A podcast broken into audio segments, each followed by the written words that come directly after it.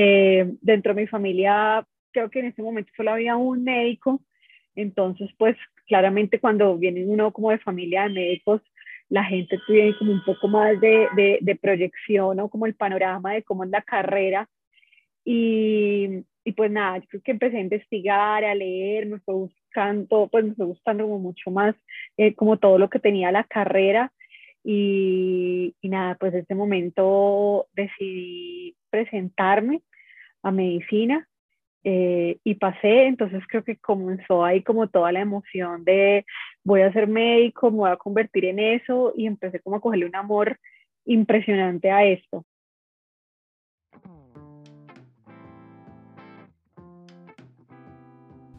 Hola, mi nombre es Luisa Vanegas y a pesar de tener una vida llena de amor y privilegios, desde muy joven tuve momentos de ansiedad y de hacerme preguntas como ¿de qué se trata la vida? ¿Cómo puedo ser más feliz? ¿Y cómo puedo encontrar un propósito que le dé sentido a mi vida? Desde hace cuatro años comencé a introducir cambios en mi día a día que me permitieron responder estas preguntas y vivir de una mejor forma que antes. En mi familia, cuando logramos cambios positivos o cumplimos nuestros sueños, decimos, qué buena cosa. Espero que en este espacio encuentres herramientas para hacer cambios a tu vida y así cada día sea mejor que el anterior.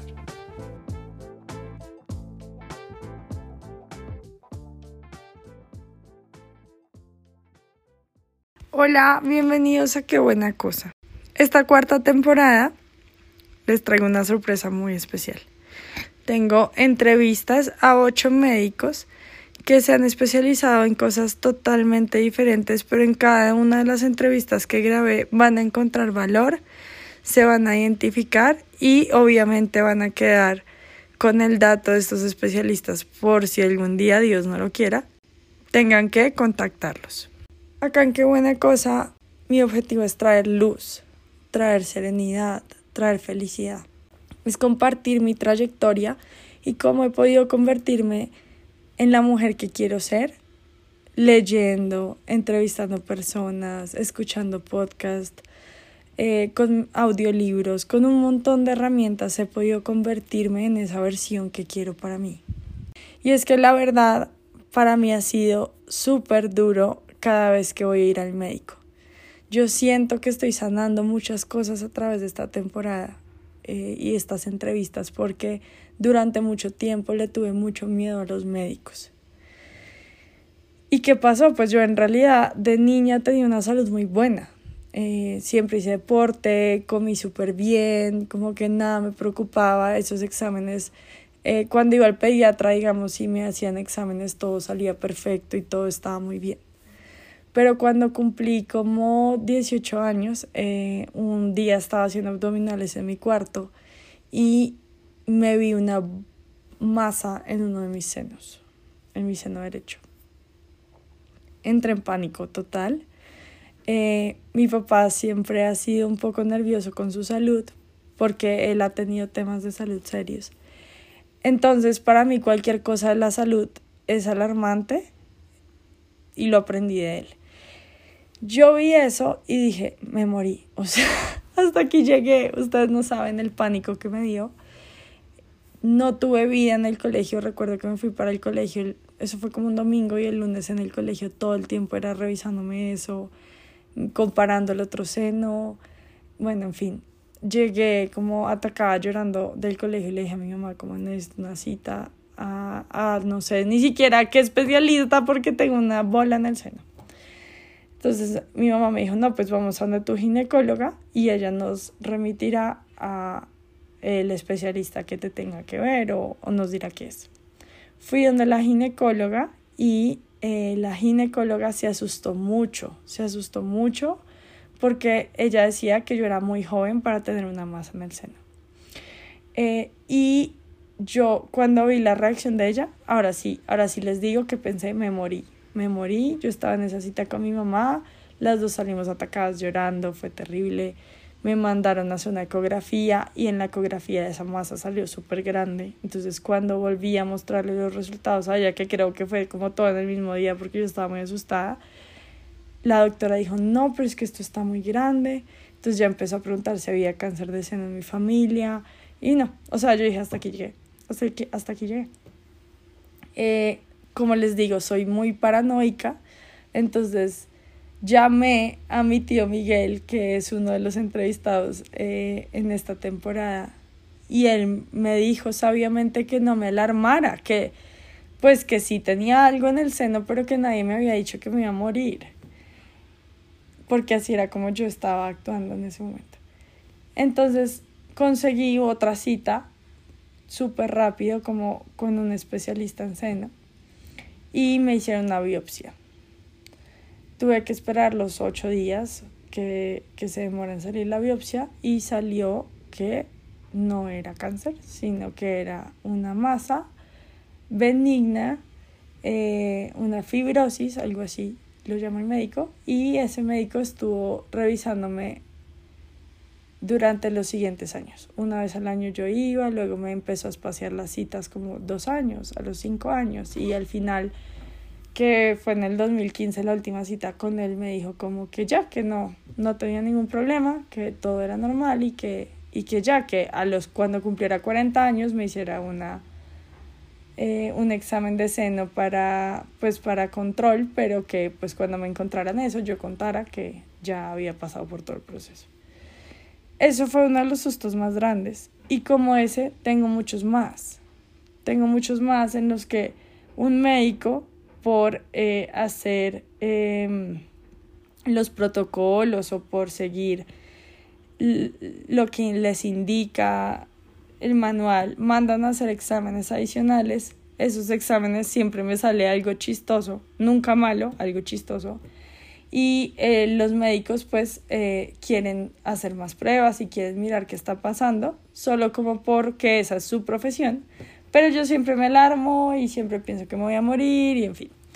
Entonces, eh, necesitaba hacer esta temporada, necesitaba escuchar a los médicos, necesitaba conocerlos y necesitaba entender que ellos también son seres humanos, que están haciendo lo mejor que pueden y créanme que en serio fue muy sanadora esta temporada porque ya se me quitó ese peso encima o ese miedo que tengo a ir al médico. Ya, ya entiendo, o sea, ya sé que el médico está haciendo lo mejor que puede, que ellos a veces también se pueden equivocar o también de pronto se pueden asustar con ciertos resultados, pero que hasta que no se llegue hasta la última instancia yo no puedo pensar que ya me voy a morir.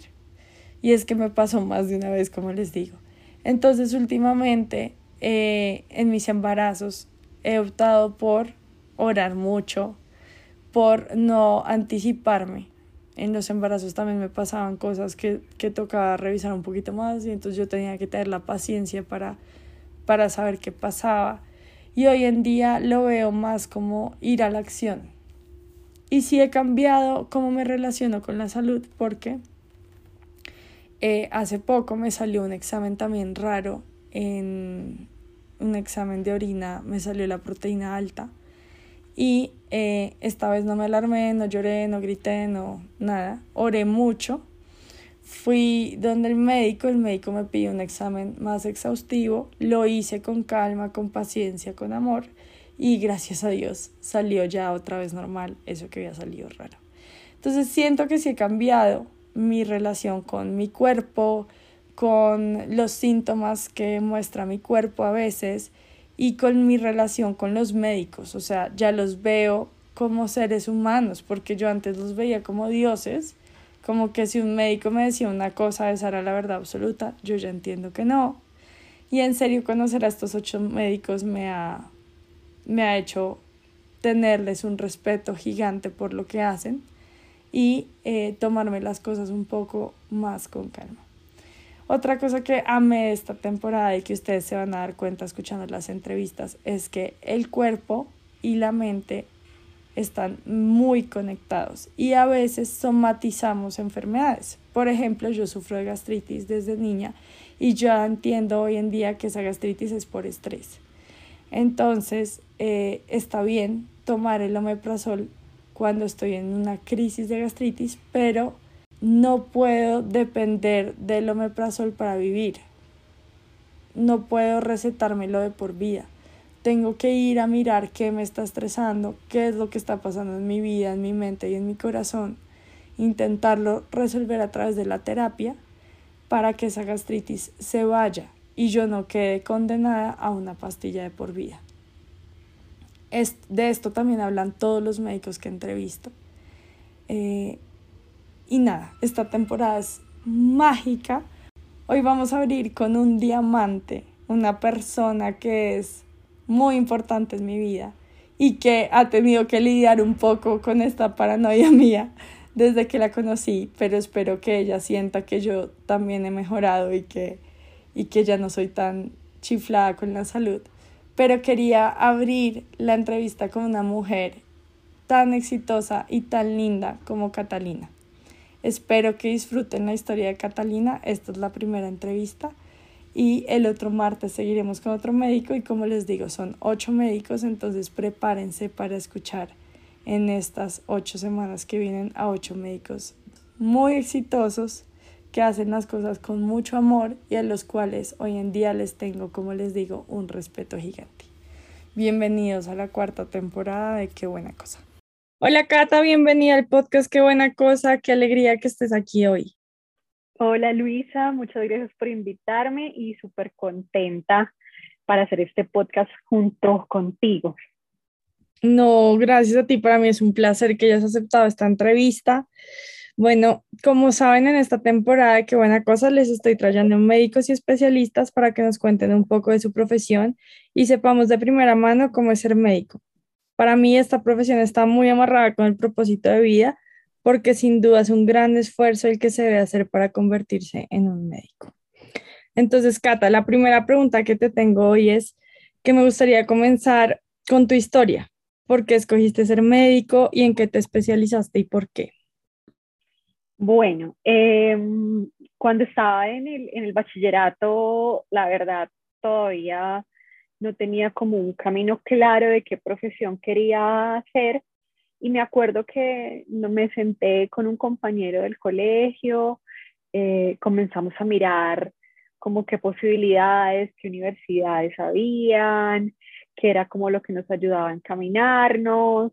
Me gustaba todavía como un poco de todo, entonces eh, comenzamos a hacer como la lista de, de, de, pros y contras como con las carreras grandes y eh, en eso surgió que mi compañero quería ser veterinario, me acuerdo. Em, y pues a mí, la verdad, pues los animales los amo, pero yo decía, yo creo que no, no soy capaz de, de ser veterinaria. Em, y entre esos, pues obviamente surgió la medicina, comenzamos a mirar como eh, la carrera, las materias que habían dentro de la carrera y todas eran como muy, muy afín. Eh, dentro de mi familia, creo que en ese momento solo había un médico, entonces pues claramente cuando viene uno como de familia de médicos, la gente tiene como un poco más de, de, de proyección o como el panorama de cómo es la carrera. Y, y pues nada, yo creo que empecé a investigar, a leer, me fue gustando, pues me fue gustando como mucho más eh, como todo lo que tenía la carrera y, y nada, pues en ese momento decidí presentarme a medicina eh, y pasé, entonces creo que comenzó ahí como toda la emoción de voy a ser médico, me voy a convertir en eso y empecé como a cogerle un amor impresionante a esto. Em, ¿Qué juicio, qué juicio, Cata. Eres juicio para escoger carrera. y bueno, pues obviamente dentro de, dentro de la carrera, eh, creo que cada cosita que uno va pasando cada semestre era como un poquito más emocionante eh, lo, que, lo que aprendía. Eh, yo me especialicé en medicina de urgencias. Que pues claramente sí es urgencias al 100%, como todo el mundo me pregunta, pero ¿cómo así? Entonces es urgencias todo el tiempo, sí, es urgencias todo todo el tiempo. Mm, y la razón de especializarme por la medicina de urgencias fue como por esa adrenalina y esa pasión y esos minutos iniciales que tú tienes que ponerle la dedicación al 100% y la concentración y todo lo que tú aprendiste en esos siete años de carrera para poder descifrar, estabilizar y, y, y darle toda tu atención pues como al, al, al paciente. Y pues obviamente eh, le agradezco también esa, eh, esa, esa, esa, edición, esa, esa, esta edición de carrera eh, a grandes personas que conocí en, en, mi trayectoria como médica general, a todos los urgenciólogos del Pablo Tobón, que fue donde yo me formé como médica general y pues obviamente viéndolos a ellos, recalqué de nuevo que era lo que me gustaba porque me encantaba trabajar en urgencias como médica general y pues obviamente ya cuando tú los ves en acción y cuando ve a todo el mundo en acción es que tomo la decisión y digo, sí, esto es lo mío y estos momentos ya soy especialista en medicina de urgencias. Qué chévere, me parece muy bonito cómo lo pones y es como que eres médico, pero además como detective, porque tienes que tomar como todas las señales para poder hacer el mejor diagnóstico. Yo la verdad antes de conocerte no sabía que la especialización existía, yo pensaba que eran médicos eh, con otras especializaciones los que decían trabajar en urgencias, pero yo entiendo como esa adrenalina de la que hablas a través de las series y de hecho todas las series de médicos son de urgencias o la mayoría, porque eso es lo que vende, como lo que atrapa, como esos instantes que dices, que llega el paciente y es todo como muy rápido y entonces el diagnóstico y los errores que se dan y entonces regañan a los que apenas están empezando. Eh, y entonces, claro, cuando tú me dijiste que trabajabas en eso, yo decía, Cata, vive las series que yo amo ver día a día. Sí, somos una, somos una serie diaria en nuestros servicios. Qué chévere. Otra pregunta que te tengo es, ¿qué es lo que más disfrutas de ser médico? yo creo que primero para uno poder disfrutar ser médico tiene que sentir una pasión muy, muy grande por lo que hace. Eh, creo que en, y, pues, todas las carreras claramente, eh, pero creo que para uno disfrutar ser médico tiene que querer ser médico. Eh, y lo otro, yo creo que es esa eh, esa tranquilidad como dentro de ti que hiciste las cosas bien con alguien y que le ayudaste a alguien, eh, eh, creo que para mí es, es, lo que al final tiene esa, esa retribución, esa satisfacción de esto vale la pena seguir haciéndolo y definitivamente recalco día a día del por qué escogí ser médico. Qué chévere, sí, total. Era lo que decía, como que tiene que estar súper amarrado el propósito de vida porque creo que no cualquier persona puede, puede hacer eso y menos dedicarse a la parte de urgencias, que también es bastante, bastante fuerte. Yo te tengo una pregunta, Cata. Yo veía que cuando tú estabas trabajando, tu trabajo no paraba cuando salías del hospital y es como que yo veía que tú cumplías un horario, pero además tenías que llegar a la casa como, no sé, como a estudiar o investigar, no sé, cuéntame un poquito más de, aparte del trabajo de, de, pues, de acción que tienen que hacer en el momento, además de eso, ¿qué es lo que tiene que hacer un médico especializado en urgencias para como ser lo mejor que se pueda? Eh, eh, yo creo que nosotros tenemos que estar en, en continua actualización. Eh, claramente, pues urgencias, vemos de todo, como dicen, tenemos un poquito de, de todas las especialidades dentro de nosotros para poder resolver esas, eh, esa atención inicial de los pacientes. Em, y, nos, y todos, todos los médicos eh, eh, tenemos que estar todo el tiempo estudiando, las cosas cambian, hay nuevas investigaciones, enterándonos de lo nuevo, de lo viejo, de por qué lo nuevo cambió o de por qué sigue igual muchas veces, hasta simplemente eso de, de, de por qué seguimos dando acetaminofén para la fiebre hasta eso tenemos que, que tenerlo a pesar de todos los años que han pasado. Eh, pues eh, ahorita pues obviamente la cantidad de información eh, que maneja obviamente el Internet es, es, increíble y pues el acceso a la información hace que, que muchas veces hasta las, pues, los propios pacientes que llegan supremamente informados, que también es muy importante que los pacientes se informen de, de lo que tienen, de lo que se les va a hacer, Em, hay, hay, que tener respuestas para esa información, porque es, es diferente cuando una persona eh, se informa, pero pues depurar la información y, y poderla arreglar dentro de, dentro de cada uno para darle respuesta a lo que siente, pues yo creo que ahí es cuando nosotros como médicos es que tenemos que entrar y por eso las actualizaciones constantes y todo el tiempo en la casa estar estudiando eh, para dar respuesta a esas preguntas que los pacientes llegan a la hora de consultarte. Claro, wow, es mucho trabajo. Estoy como muy orgullosa de ti. Cata, yo te quería preguntar otra cosa antes de entrar al ámbito más personal, pero yo quería saber cuál es el caso que a ti más te ha marcado desde que trabajas en urgencias. No casos de vainas raras de eso que cuentan que llegó un man con no sé qué, una vieja con no sé qué, no, eso no, sino un caso que te haya llegado como al corazón o que te haya cambiado, algo que te haya tocado realmente como presencia. Uy, no, yo creo que poner alguno puntual es, es, muy difícil y pues en estos momentos como que se me venga alguno en la cabeza. Em, no, yo creo que eso es como, como un caso, de, como cada caso del día a día. Em, o sea, yo creo que el, el, el agradecimiento al final, eh, te cuento de pronto un caso de estos días. Eh,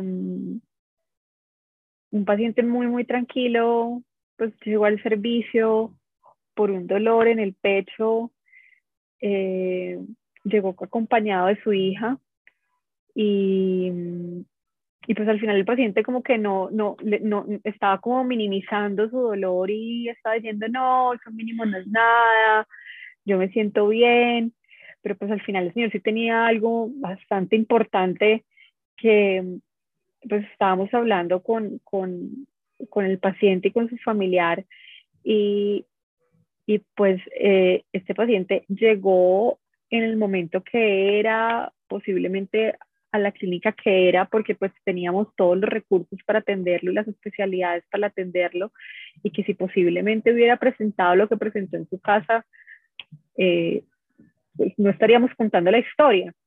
Eh, y pues al final como el agradecimiento de, de, la familia, como por darle la importancia que le dimos a su caso y a sus síntomas.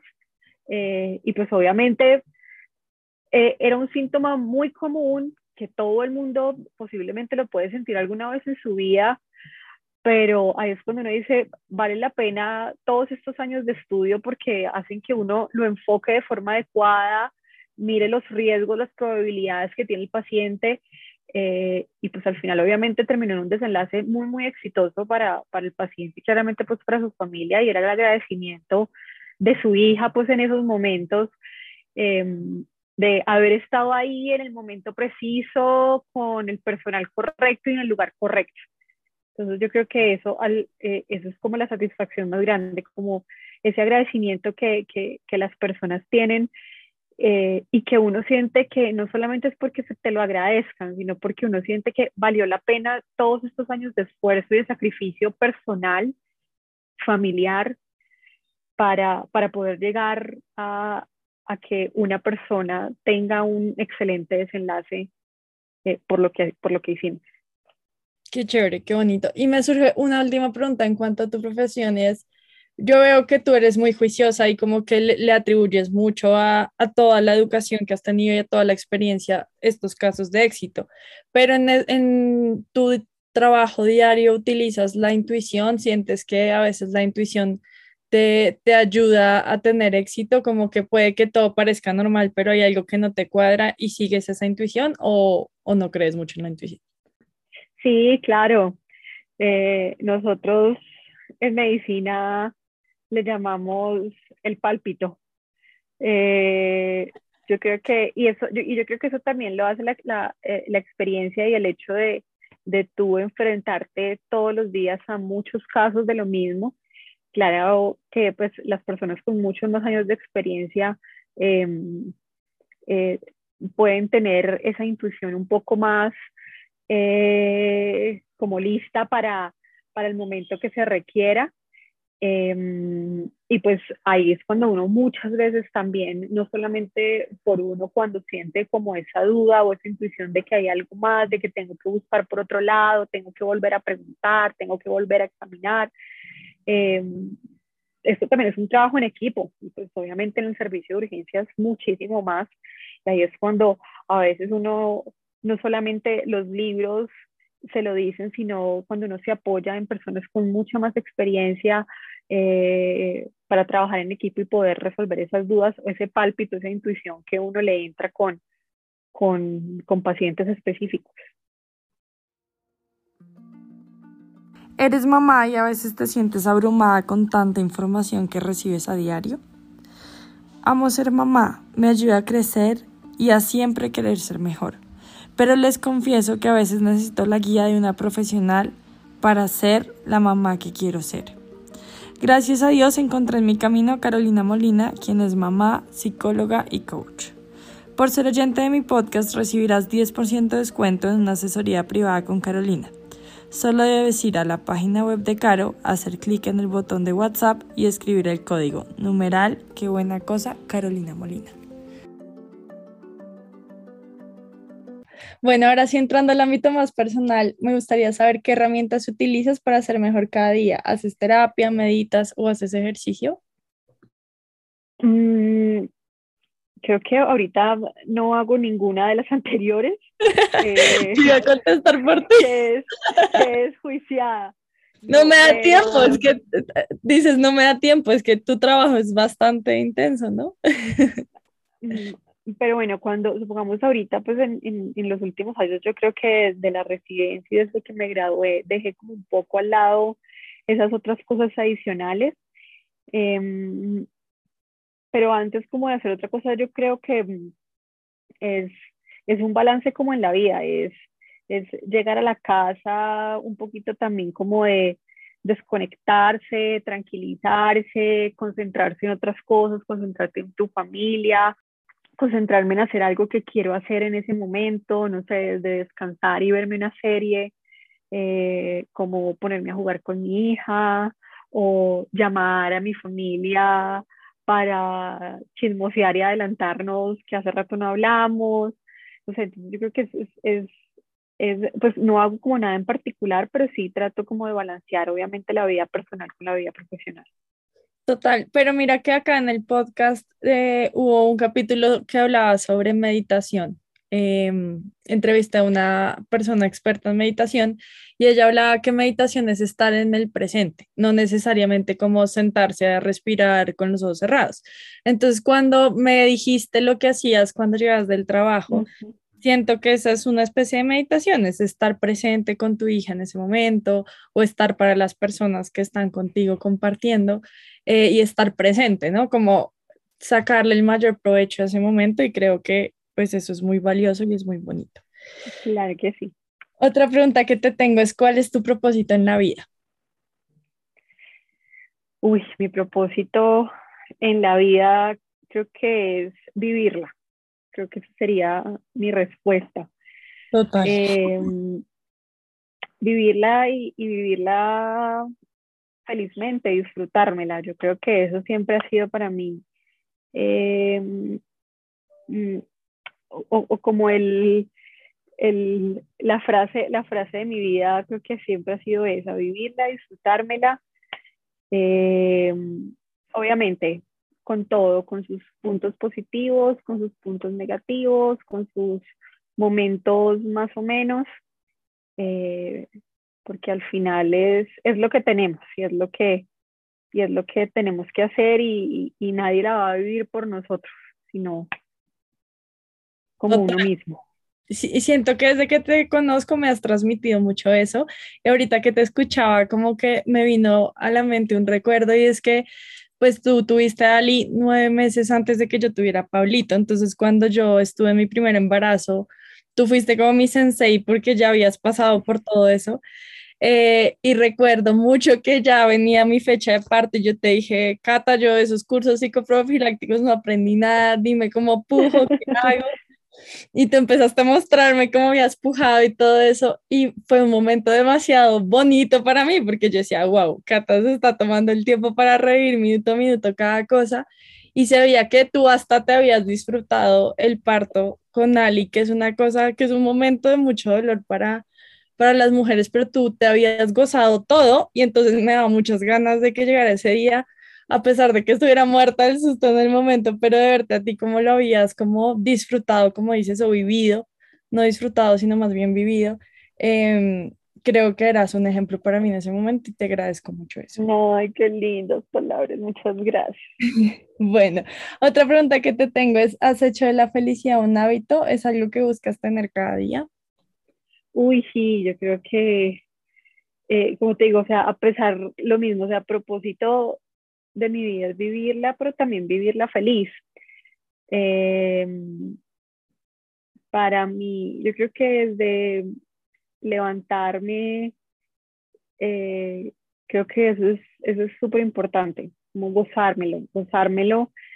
Eh, y lo que te digo, no es solamente, uno no solamente se tiene que gozar los momentos lindos y los momentos felices, sino yo creo que esos momentos duros, tristes, de todo tipo de emociones, de rabia, también hay que gozárselos, porque al final tú de eso es que puedes sacar eh, cosas y transformar esas otras emociones en cosas positivas y cosas lindas.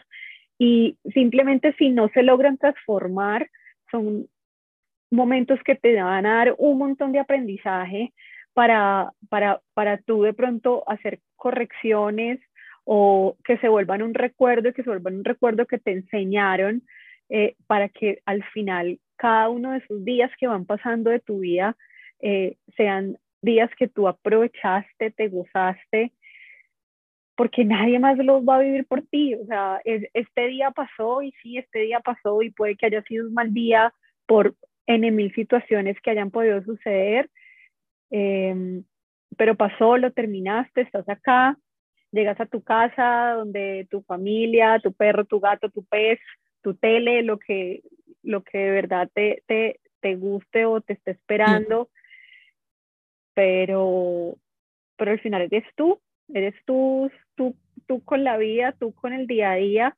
y, y hay que gozárselo, hay que gozárselo lo bonito, lo feo, lo amargo, lo dulce. Entonces creo que sí, creo que, que, que para mí la felicidad es, es, no es estar muerto de la risa, pero sí es, es, es aprovecharte todas esas cosas que te llegan y pues obviamente al final ahorita con Alicia, con mi hija, para mí yo creo que eso se ha convertido en un grandísimo propósito y transmitírselo a ella y que ella sea feliz. Creo que ahorita es en estos primeros años eh, transmitirle eso, enseñarle eso, que, que se levante y desde que se levante ella se sienta feliz por todo lo que pasa a su alrededor. Sí, eso te iba a decir, yo te iba a decir, yo he visto que le transmites mucho eso a Ali y siento que se lo puedes transmitir fácilmente porque lo haces. Yo siento que los niños aprenden a través más del ejemplo que de las palabras y creo que tú le has demostrado eso a Ali y me parece muy bonito. Así es. Cata, ¿qué otra pregunta te tengo? ¿Qué te hace feliz cada día de la vida, Cata? ¿Qué me hace feliz? Eh, levantarme, saber que eh, voy a trabajar, eh, ver a mi hija, llegar a mi casa, comer, poder acostarme en una cama con una cobija calientica. Creo que el, el, el día a día y el detalle de, del día a día me, me, me hacen muy feliz. Obviamente, gran parte de esta felicidad es, es ahorita por Alicia. Eh, ella yo creo que se ha convertido en una maestra increíble para mí. Eh, que me diga, mamá, eres la mejor, pues yo creo que ya esas palabras le resuelven el, el, el momento a cualquier persona. Qué bonita, vas a llorar, mi Otra pregunta que te tengo es qué buena cosa haces en tu vida que las demás personas te alientan a seguir haciendo. Mm. Yo creo que estar presente, estar presente y, y para mi familia, para el lugar que trabajo, eh, saber que de pronto eh, puedo llegar a impactar y hacer algo, algo positivo, algo bueno en cada uno de los lugares o con cada una de las personas que me relaciono eh, en un día, pues como en mi día a día. Eh, yo creo que pues alientan que uno, bueno, algo, algo bueno podré, podré hacer, algo bueno podré hacer mañana, eh, podré ayudar a alguien mañana, podré enseñarle algo nuevo a mi hija. Eh, creo que eso, eso hace que, yo creo que cuando uno impacta de forma positiva en la vida de otras personas, eh, hace que uno lo quiera seguir haciendo y se quiera seguir esforzando por, por, por hacer las cosas bien. Total, yo me estoy leyendo un libro que se llama Encuentra tu persona vitamina, no sé si lo has escuchado, de Marian Rojas Estape.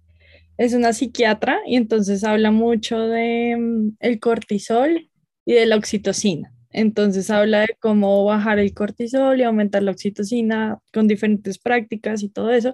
Y habla que la persona vitamina de uno es esa persona que le genera a uno como oxitocina y le saca una sonrisa y con la persona que uno quiere como compartir y eso porque uno se siente como feliz. Y Cata, yo creo que eres la persona vitamina de muchas personas y eres mi persona definitivamente. O sea, yo sé que si quiero reírme o estar bien o sentir te llamo a ti y, y, y me siento mejor. Sí, por eso creo que también, o sea, vernos morirnos de la risa con las historias, con los chiquis, con, con cualquier cosa, creo que es lo máximo. Y, y gozarnos todos, todas esas, todos esos momentos que compartimos, creo que también para mí es, es, es hacer parte de, de, de, esos granitos de felicidad de mi vida, de poder estar con mi familia, con ustedes, pues obviamente que son mi familia y, y eso ha sido, pues obviamente eso ha transformado eh, Bogotá en ese, en ese, en ese, en ese nuevo círculo pues de seguridad y de, y de felicidad que, que me han traído ustedes a mi entorno. No, gracias, Cata. Gracias. Y la otra pregunta que te tengo es, ¿qué buena cosa haces en tu vida que te da satisfacción a ti, así otros no estén de acuerdo con que la hagas? Uy, no sé, yo creo que, yo creo que como todo, yo creo que pues, al final, al final yo creo que uno en, en, en cada, en, en, cada uno de los aspectos, no sé, personales, eh, familiares, sociales, laborales, eh, no todo es color de rosa muchas veces. Y, y pues al final, pues hablando como específicamente en la parte profesional, eh, atender pacientes es, es, complejo muchas veces porque pues obviamente no estamos atendiendo una persona que llega eh, feliz, feliz, feliz, a un servicio de urgencias, sí, o sea, uno va a urgencias porque está feliz de la vida y está perfecto, eh, pues ya uno llega con una carga emocional bastante grande, eh, obviamente a, a, a, nuestros servicios. Eh, y pues muchas veces, pues obviamente la satisfacción de, de, de los pacientes eh, es difícil lograrla, pero pues al final entendemos pues que por mil y unas razones pues muchas veces los pacientes no, no están del todo satisfechos con la atención que se les da, pero pues al final el hecho de que eso suceda, pues eso hace, eso antes hace que uno trate de ser muchísimo mejor en lo que hace. Eh, de implementar estrategias nuevas dentro, de, dentro del servicio, dentro del equipo, con uno mismo, para, para poder uno mejorar eso que, que la persona pues obviamente eh, no está de acuerdo uno como lo está haciendo en el momento.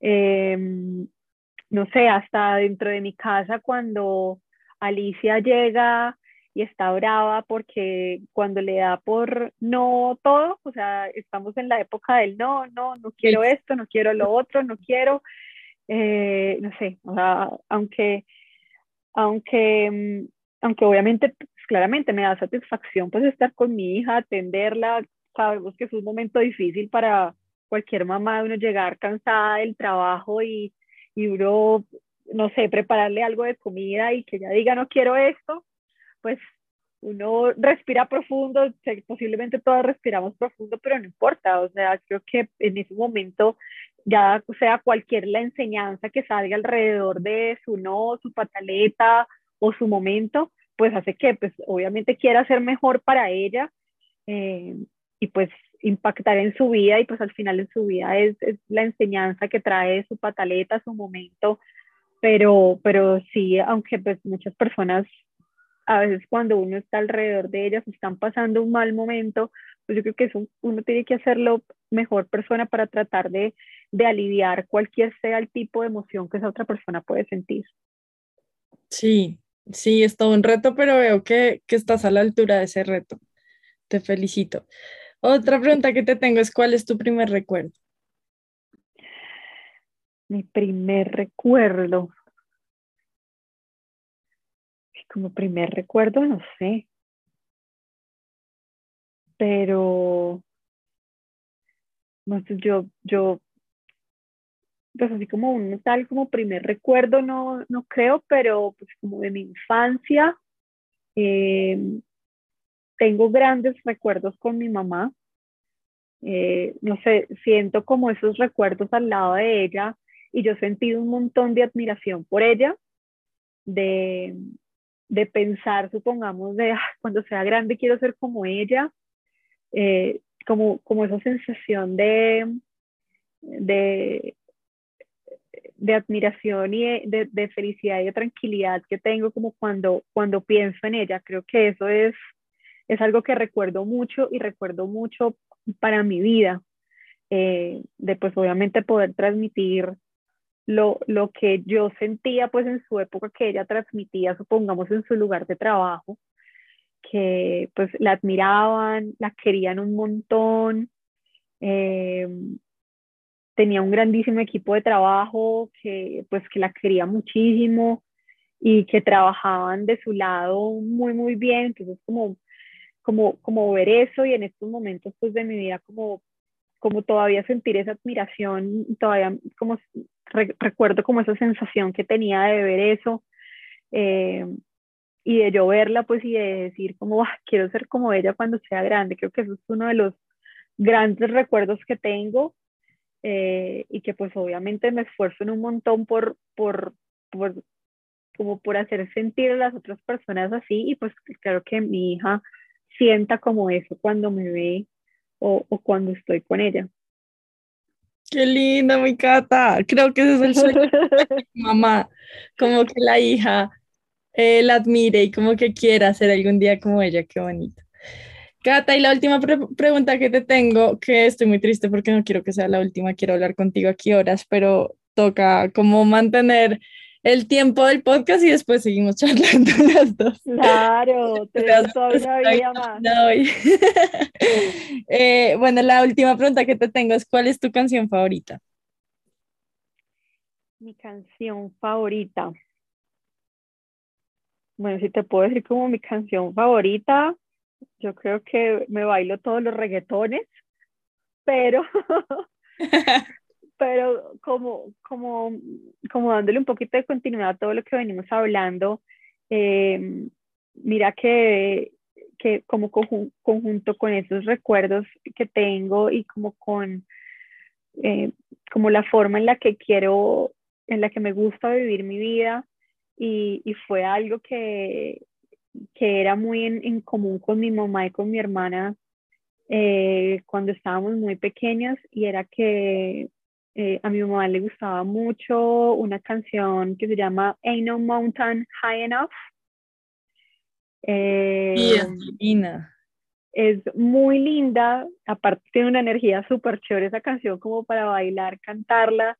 De hecho, se la pongo un montón a Alicia y, y me gusta mucho el, el, como el significado, pues como el significado que yo le di a la canción eh, y que viene, pongamos, muy en común a, a, lo que mi mamá me enseñó y algo que yo le quiero enseñar a Alicia todo el tiempo, y es que no hay ningún obstáculo para nada de lo que tú quieras lograr en tu vida. eh, solamente es como que tú te lo propongas y lo logras.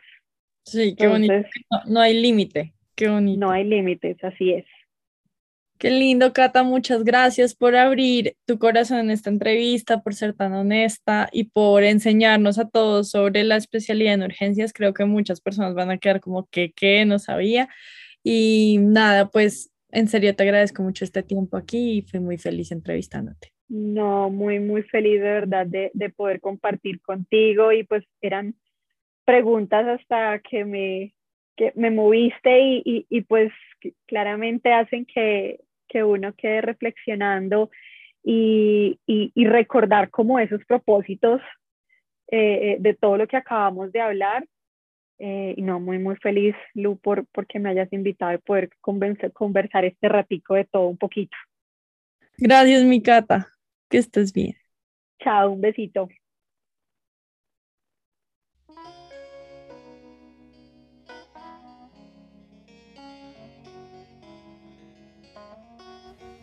Gracias por escuchar. Si te gustó este episodio, por favor califícalo, deja un comentario lindo y compártelo en tus redes. Si lo haces, puedes concursar para ganarte la suscripción gratuita a uno de mis retos. Deja tu cuenta de Instagram en el comentario para poder contactar al ganador.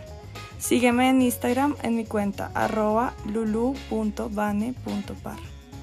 ¡Chao!